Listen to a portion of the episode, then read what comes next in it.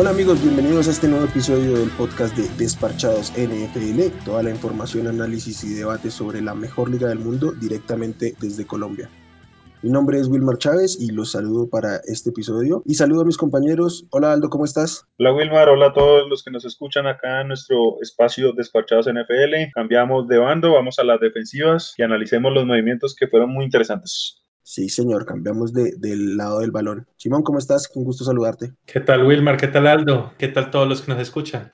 Sí, por acá ahora revisar los movimientos de, a la defensiva. Ya llevamos un poco más de una semana de agencia libre y la verdad bastante movido, bastante interesante. Los equipos sí, la mayoría de equipos han tenido muchos movimientos, unos para liderar, liberar espacio y otros para, para traer piezas clave y lo vamos a estar revisando en el lado defensivo ahora. Así es, como bien dicen, vamos con, con, el lado defensivo en estos siguientes capítulos.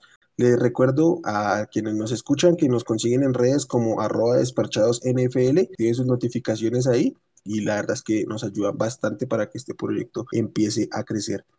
Vamos a arrancar con la defensiva, especialmente con una de las posiciones más importantes del campo, que es la de Edge, en sea defensive end o outside linebacker, dependiendo del esquema. Una clase bastante movida. Ah, Tenemos muchos agentes libres, algunos que se quedan en su equipo, otros que cambian.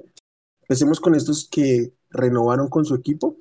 El más importante que creo que era uno de los nombres más importantes de toda la agencia libre. Shaquille Barrett, campeón del Super Bowl con los Tampa Bay Buccaneers, acordó regresar, va a estar cobrando 17 millones y básicamente con eso empezó lo que terminarían redondeando, que fue el regreso de todos los titulares del Super Bowl al equipo. Otro jugador que regresa con su equipo es el, Edge Romeo Oguara de los Lions. Sin lugar a dudas es el jugador más talentoso del roster de los Lions y hacen bien reteniéndolo.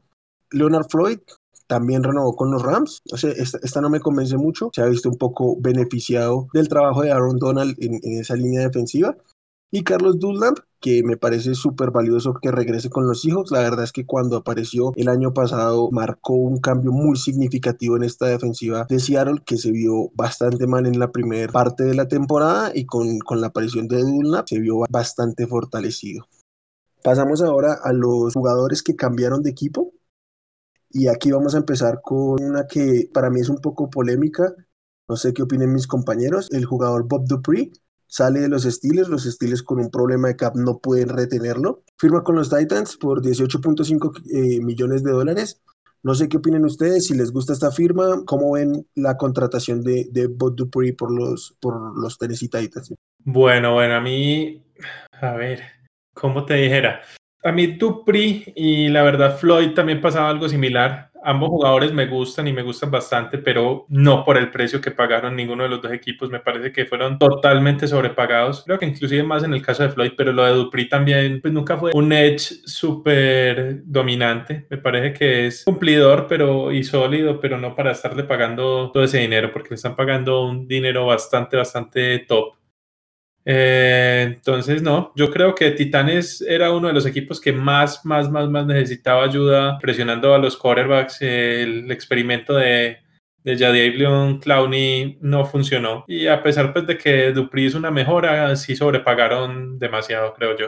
Mencionaba Simón lo mucho que ha sufrido Tennessee a la hora de, de cubrir esta posición, de capturar mariscales, y más en una división donde se va a hacer muy fuerte esta posición pero no me convence del todo porque yo no veo en Bad Dupree ese talento élite que manifiesta el contrato que se le dio. Estamos hablando de que le están pagando mucho más de lo que se esperaba. O sea, no creo que sea un jugador que pueda promediar más de 16 millones de dólares por temporada y menos en esta, en esta temporada con el cap tan apretado. Creo que pudieron haber incluso encontrado mejor talento si han de pagar tremendo valor.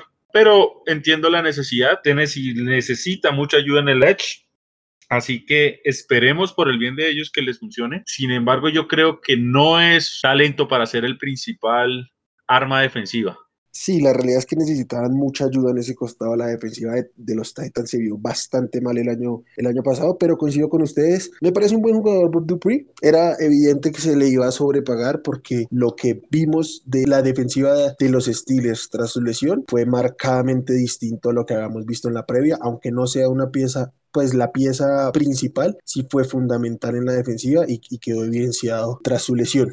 Igual creo que está sobrepagado, era un jugador que en sus primeros años apestaba a y en 2019 por ahí levantó un poco unas estadísticas un poquito infladas en cuanto a lo que era las capturas en contra de las, de las presiones que estaba haciendo y en 2020 pues termina siendo su mejor año mientras estuvo. Vamos a ver cómo le van los Titans, pero no era un jugador por ese precio al que yo hubiera buscado. Nos quedamos en la división de los Cincinnati Bengals. El Edge Carl Lawson abandona el equipo y firma con los Jets. Este es un jugador que a mí me gusta mucho. Dejo una punta aquí, me preocupa un poquito la agencia libre de Cincinnati porque trajeron algunos jugadores que me parecen talentosos, pero que no compensan las salidas que tuvieron. Yo personalmente hubiera optado por retenerlo. Me parece que es un jugador que ejerce presión prácticamente solo, que es capaz de, generar jugadas grandes por, por propia valía. No sé qué opinen ustedes, cómo lo vean. Me parece un jugador cumplidor, me parece un jugador que va a aportar sin lugar a dudas, tiene disrupción, más allá de que pues está entrando ya en esa, en esa parte de la carrera donde el declive se, se manifiesta, pero creo que el talento está para hacer disrupción y se necesita mucho. Entonces, eh, sin ser algo espectacular, sin ser algo que llene así titulares en la prensa, ni mucho menos me parece que es un movimiento muy inteligente, me parece que es un precio interesante que se ajusta a lo que es y yo creo que es un buen movimiento. A mí me parece que es de los mejores movimientos en el tema de, de lo que respecta a, a Edge Rusher. A los cazamariscales. Yo creo que Lawson era de los que estaban agentes libres y que fueran bastante buenos, era el más joven, ¿cierto? Tiene 26 años. Es un jugador que es bastante sólido, ¿no? No creo que, eh, que sea superestrella, pero sí creo que, que, puedes, que puede tomar el liderazgo, digamos, en una un equipo, pues en el tema de, de presionar al, al quarterback. Entonces me parece que, que, los Bengals hicieron un mal movimiento eh, reemplazándolo en vez de, de, mantenerlo, sobre todo que lo reemplazaron por un jugador casi del mismo precio. Entonces concuerdo mucho con, con Wilmar ahí. Me parece que fue una jugada bastante mala la que hicieron los, los Bengals ahí. Sí, lo vamos, a, lo, vamos a seguir tocando, pero por ahí sin ser lo, más relevante me ha gustado la agencia libre de los, de los Jets, que no necesitan tener los nombres más rimbombantes para salir como, como ganadores, especialmente en este, en este costado. Y quedándonos con Cincinnati, el jugador que viene a reemplazarlo es Trey Hendrickson, quien tiene que abandonar los, los Saints, que de alguna manera salvaron un poco el salary cap, pero fue imposible retener a Hendrickson. En este caso sí creo que es, es un jugador por el cual no sé si sobrepagan, pero es una apuesta arriesgada por el precio al cual lo están tomando, porque es un jugador que se ha visto muy beneficiado de lo eficiente que era la línea defensiva de los, de los Saints, especialmente por ahí con Cam Jordan, y que termina explotando en esta última temporada, pone números espectaculares pero que no ha mostrado ningún tipo de consistencia y no sé qué tan bien le pueda salir este movimiento a los Bengals, especialmente porque yo creo que cuando tú haces un buen trabajo en off-season, incluyendo agencia libre y draft, te enfocas en cuidar los agentes libres que están en tu equipo, que conocen tu esquema, que conocen tu filosofía y, y pues que reafirman la capacidad que tienes de seleccionar este talento en el draft. Sí, a mí lo de Hendrickson Estoy de acuerdo, es un jugador que explotó el año pasado. Antes del año pasado no, no había tenido, digamos, años tan buenos, tan buenos como para meritar un contrato así de grande. Yo la verdad, como dije antes, creo que Lawson era un jugador más completo. Hendrickson, me quedan las dudas. Me parece que es algo similar a Floyd. Tuvo un año súper, súper, súper bueno. Y fuera de eso, ah, ahí más o menos. Vamos a ver. Esperemos que no sea un, un boss para, para Cincinnati porque lo, lo, necesitan, ya que digamos que ese cuerpo de, de cazamariscales pues, que tienen allá no, no es que sea el, el, más fuerte. Bueno, yo con Trey Hendrickson tengo un problema y es el mismo que mencioné previamente con Battle Free y es realmente es una persona para liderar la responsabilidad por la que se le va a pagar. Es un jugador que a mí me parece muy buen complemento, pero no lo veo siendo esa estrella que necesitan en la posición pienso que van a tener un bajón de nivel en cuanto a lo que tenían en Carl Lawson. Le están apostando a un potencial enorme que sin duda alguna mostró en esta temporada que tuvimos, pero no siento ese potencial de talento estrella, de líder de la unidad. Es una apuesta a final de cuentas, entonces veremos cómo se desarrolla, pero creo que fue un movimiento muy cuestionable por parte de Cincinnati. Sí, creo que estamos por ahí más o menos como en, sintonía. Pasamos al siguiente jugador, que de hecho fue el primero de esta lista que firmó, Matt Judon, eh, de los Ravens, pasó a los Patriots. Creo que es una de las contrataciones más interesantes que tienen los Patriots. Evidentemente no era el mejor edge disponible, pero sí uno de los más versátiles y creo que Bill Belichick nos ha acostumbrado a este tipo de jugadores que pueden eh, jugar en diferentes tipos de apoyo y creo que se acomoda bastante el esquema. Me gusta, creo que puede ser muy, muy funcional en esta, en esta defensiva, creo que le da un salto de calidad y que ayuda a que esta unidad que falló, falló muchísimo el año anterior en, en presionar al coreback, pues ahora tenga un nombre de mucha mayor relevancia con el cual entrar ahí como hacer frente y hacer el, el emblema de este power rush. No sé qué opinen ustedes, si les gusta, si creen que los, los Pats sobrepagaron. Bueno, no, yo creo que este es uno de, de estos jugadores que, que, es bueno, que no es élite ni nada de esto, pero que es, digamos, mejor del promedio. Es de este tipo de jugadores que con toda seguridad Bill Belichick va a hacer rendir bastante. Me recuerda mucho a lo que fue Calvin Noy cuando, cuando llegó, que no era un jugador, pues que era un jugador bueno, pero nada del otro mundo y, y la verdad se, se puso por encima ya llegando a la defensiva de, de Belichick. Eh, yo creo que sí va a rendir bastante, bastante y va digamos, a superar lo que, lo que hizo con los cuervos, creería yo. Me parece un movimiento sólido. Había mejores Edge, pero tampoco es que le esté pagando como el mejor Edge. Entonces, sí, es un movimiento sólido. Creo que estuvo bien. Opino igual que Simón, un buen jugador, no más de ahí, pero me parece muy interesante la forma en que New England enfoca la posición, porque es que no es solo Matt Judon, es también opuesto a él un jugador que tuvieron antes, muy buen jugador como es Kyle Van Noy. Entonces es una unidad que va a mejorar y yo creo que los dos estilos se van a complementar. Yo pienso que el, el juego de, de judo en esa explosividad, esa velocidad, va a ir muy de la mano con, con el bull rush que hace Kyle Van Noy. Si se viera solo como un jugador, de pronto no sería un movimiento tan destacado o por lo menos no tan sonoro, pero me parece que esa dupla ese tándem que están haciendo Van Noy y Judon promete, promete mucho y me parece va a ayudar a los Patriots a, a dar ese salto de nuevo en la élite de la NFL. Sí, yo, también espero que, funcione ahí. Su compañero de equipo fue otro que, cambió, y Yannick Ngakwe, quien a mí me parece un jugador talentosísimo, pero preocupa un poco cómo, cómo fue este año para él. En menos de un año ya va para su cuarta franquicia y obviamente eso tiene que preocupar un poco a los equipos. Sin embargo, su talento es innegable y creo que puede ser uno, uno de los robos de, de esta agencia libre si es que, que, logra rendir en su llegada a los Raiders. De lo poco que podemos destacar de los Raiders en, en esta temporada de agencia libre, pues claramente es, es esta llegada de Yannick Ngakwe. Ngakwe, no sé qué pensar del jugador porque talento está, pero no sé si hay cabeza y pienso que si no rindió del todo en un equipo cuyo entrenador es de los más respetados, como lo es esto Harbaugh en los Ravens, dudo funcione en el circo mediático que han venido haciendo de los Raiders.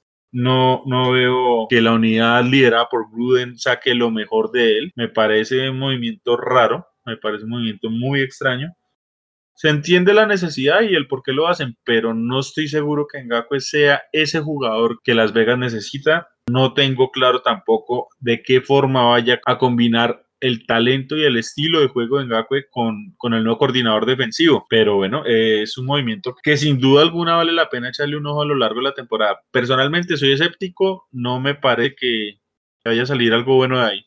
A mí me parece que, a ver, está esta contratación, la verdad, puede ser una de las mejores o de las peores. Por el tema talento y precio, si todo sale bien, la verdad, sería una super contratación para, para Las Vegas, porque, porque la verdad no salió caro para un jugador de tan buen nivel. Pero sí, y, y yo creo que, por ejemplo, en temas de dentro del campo de juego, yo creo que Gus Bradley le puede sacar bastante jugo. Él, digamos, trabajó bastante bien con Melvin Ingram y con Joey Bosa en, en Chargers y creo que, que Ngakwe puede tener unas habilidades similares. Yo creo que sí lo puede aprovechar, pero a mí sí me daría mucho susto contratar a un jugador de este tipo.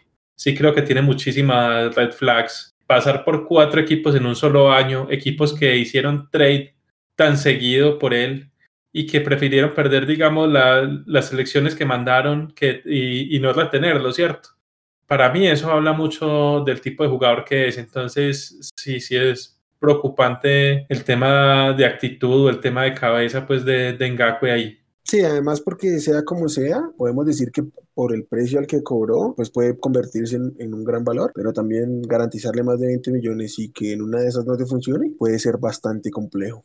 Bueno, ya saliendo de estos nombres que hablamos, los más importantes que quedan aún en el mercado son Melvin Ingram, que sale de los Chargers, Davion Cloning, que ya por ahí lo nombramos hace un momento, seguramente se va a demorar un poquito en firmar, Justin Houston, de los Colts, sabemos si va a renovar. Ryan Kerrigan de Washington Football Team, que evidentemente con lo que han invertido en la línea defensiva no van a poder retenerlo. Y creo que por ahí Olivier Vernon de los Browns aún puede ser un talento a destacar y que podría obtener algún contrato o opera que destino interesante pueda llegar a reforzar alguna unidad de Power Rush. Y nos vamos al, al interior de la línea defensiva, cambiamos de posición, mantenemos la línea de ver los jugadores que se mantuvieron en el equipo. El primero que podemos nombrar, conectando un poquito con lo que hablábamos antes de los Ravens, es el, el defensive en Calais Campbell. Creo que lo mantienen ahí para apuntalar un poquito su línea defensiva que tenía pinta de desbaratarse. Es un jugador muy veterano pero muy cumplidor y que puede ser un ancla bien interesante en esa, en esa línea defensiva de los Ravens. El defensive también, Shelby Harris, renovó con, con los Broncos, 9 millones por año eh, durante tres años, lo que me parece muy, muy importante para de, de, la, de esta defensiva, de los jugadores más talentosos en esta defensiva, y aunque su nombre no es tan reconocido, me parece eh, de sumo valor para el esquema Big Fangio. Y el jugador más importante del interior de la línea defensiva, Leonard Williams, de los Giants, se mantiene con el equipo, se convierte en jugador top 5 pagado me parece oportuno destacar que Leonard Williams tenía por ahí una, una, acción legal en contra de los Giants porque el año pasado estuvo jugando con una etiqueta de jugador franquicia como defensive tackle, pero es, eh, en, en 2020 más del, más del 55% de sus snaps fueron como defensive end. Entonces, en este acuerdo, los, los Giants negocian con el jugador para que se levante esta acción legal, sea un precio que realmente responde a la posición de, de defensive end y pues ya no va, no va a estar eso como en tema de tribunales. No sé si les, quieran destacar alguno de estos tres jugadores que se mantienen en su equipo. No, yo creo que todos tres eran súper importantes para los equipos mantenerlo. Creo que todos tres hicieron una excelente labor el, el, año pasado y los equipos no los podían dejar ir. Además que creo que son los, eran, bueno, junto con uno que ya vamos a hablar que es JJ Watt, creo que eran los más importantes en la agencia libre en esta posición. Entonces, Sí, tenían que retenerlo los, los equipos. Buenas movidas. Todas tres. El tema de Leonard Williams es bastante dinero, pero como jugó con los Giants, creo que, que estuvo bien mantenerlo y es un jugador joven. Me parece muy bien los jugadores que se retuvieron, me parece que tenían que hacerlo, más porque no había muchas opciones en la agencia libre para mejorar lo que ya eran ellos en sus equipos. Leonard Williams puede tener algo de polémica porque no ha sido tan consistente en cuanto a lo que se espera de él pero creo que el año que hizo en los Giants está para pensar que pueden hacer mejor las cosas aún de lo que ya vimos esta temporada que pasó, puede ser fácilmente mejorado. Me parece interesante más allá de que algunos puedan pensar de que fue mucho dinero, el talento me parece que está para, para que se le pague eso. Yo creo que eh, fueron los movimientos sólidos, fueron los movimientos que se tenían que hacer y se hicieron muy bien. Bueno, como bien decía Simón, uno de los, de los agentes libres más importantes fue JJ Watt, quien firmó con los Cardinals. Es evidente que al llegar a los Cardinals potencia es ofensiva, pero no está llegando a un equipo contendiente. Debemos asumir que una de las razones fundamentales es el dinero. Difícilmente iba a obtener mayor dinero en otro lugar. Y creo que por ahí pudo incidir su relación con, con DeAndre Hopkins. JJ Watt es de esos jugadores que no le cae mal a nadie, todos lo quieren, todos nos gusta JJ Watt y en algún punto queremos verlo con un anillo, porque es un jugador legendario ya, yo creo que es un futuro miembro del Salón de la Fama y yo personalmente quería verlo en un equipo que le diera esa oportunidad. Yo quería opciones como Buffalo, como Green Bay, en donde pudiera destacar porque me parece que tiene el talento para, para destacar más allá de su edad, más allá de las lesiones que ha venido llevando últimamente. Y creo que no tiene eso en Arizona, porque Arizona es un equipo bueno, mas no estoy convencido que aún tenga lo suficiente por lo menos para ganar su división. Entonces ya por ahí el camino se les haría muy complicado y no sé si tengan el talento para el salto que quieren dar, que es playoffs, que es llegar al menos a una final de conferencia. Entonces estoy contrariado porque yo quiero ver a Watt ganar un título, pensé que tenía las opciones y pensé que eran equipos que le podían pagar incluso el salario que, va a vengar, pero bueno, es una decisión que sin duda alguna eh, se tiene que mirar más por lo financiero que por nivel. Esperemos a ver cómo va a ser ese, ese, ese juego entre Chandler Jones jugando en los extremos y Watt jugando por adentro. De pronto eso sí ayude a que muchas de esas dudas en la defensiva de los Cardinals sean solventadas, pero creo que pudo haberlo hecho mejor. A mí me gustó el movimiento, pero pues sobre todo porque es un jugador que, como dice Aldo, todo el mundo quiere. Creo que consigue bastante dinero considerando su edad. Y va a un equipo que a pesar de no ser, digamos, favorito al título, yo creo que puede ser contendiente por lo menos de playoffs, ¿cierto? Entonces, eh, yo creo que por, lo menos va a ir a un sitio en el que puede figurar algo. No va a ganar su anillo, eso sí, no lo va a hacer allá. Y, y lo siento pues a los aficionados de los, de los Cardinals, pero sí, yo creo que por lo menos allá sí puede sí puede competir algo y figurar un poco. Entonces, me parece que, es una buena jugada en caso de que, de que Green Bay o un Buffalo o hasta, no sé, hasta un Kansas City o alguno de esos no le hayan, no le hayan, digamos, ofrecido un dinero al menos, al menos similar, ¿cierto? Pueden ser unos 4 o 5 millones de dólares menos. Ya si le ofrecieron 10 millones de dólares menos, pues se entiende perfectamente que haya ido a un equipo, digamos, de una clase un poquito más, menor. Pero no, me gusta pues por JJ Watt y me gusta por los, por los Cardinals que creo que sí mejoraron pues con esa contratación.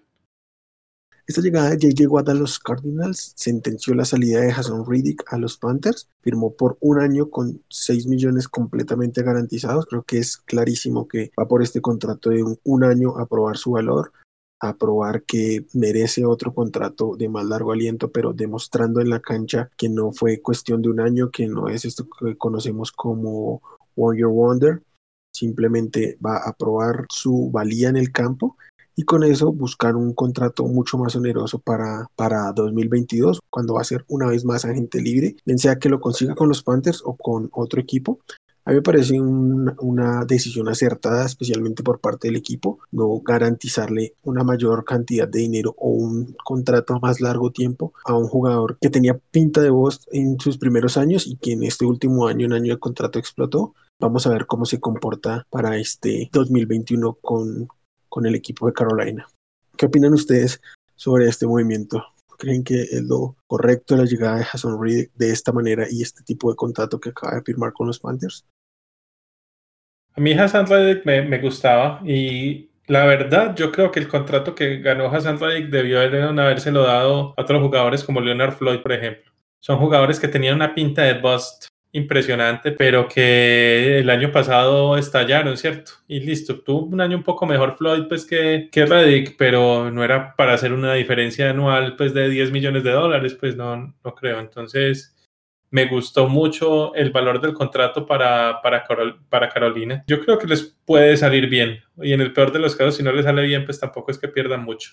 Bueno, para mí Hassan Reddick es un jugador bueno, es un jugador que tiene para desarrollar, creo que tiene mucho nivel por delante, que puede llegar a ser un muy buen jugador. El contrato me parece sólido, que incluso está dejando de, de ganar más dinero del que merece, pero pues hay que considerar que su arranque en la liga no fue el mejor. Creo que es un movimiento muy sólido de los Panthers. Eh, me parece que es una unidad que necesita ayuda más ahorita que no se, no se tiene certeza si Kawan Short vuelve o no. Entonces, pues por lo menos han rejuvenecido una posición de la que no están del todo fuertes. Más allá de, del tackle defensivo round de, que tomaron en la primera ronda del draft pasado, no tienen más ahí. Entonces yo creo que con Reddick pueden llegar a hacer cosas interesantes.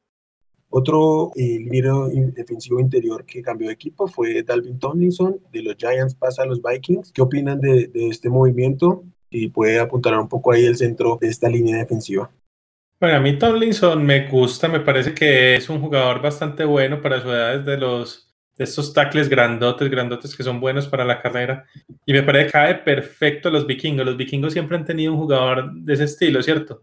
Vamos desde eh, antes con Limbal Joseph y antes de Joseph tenían a, Williams, si no estoy mal. Entonces siempre han tenido un, un tackle defensivo así grandote súper bueno para la carrera y que algo, algo te, te da en, en, el juego, en el juego aéreo. Entonces me parece pues que como filosofía de juego de los, de los vikingos les hacía falta ese, ese jugador que siempre han tenido pues uno de este tipo. Me parece algo costoso, pero bueno, es un jugador, es un jugador joven y que, y que va mejorando pues. Entonces sí, me, me gusta el fit, me gusta cómo cae ese jugador ahí a, a Minnesota y, y creo que lo puede hacer bastante bien allá.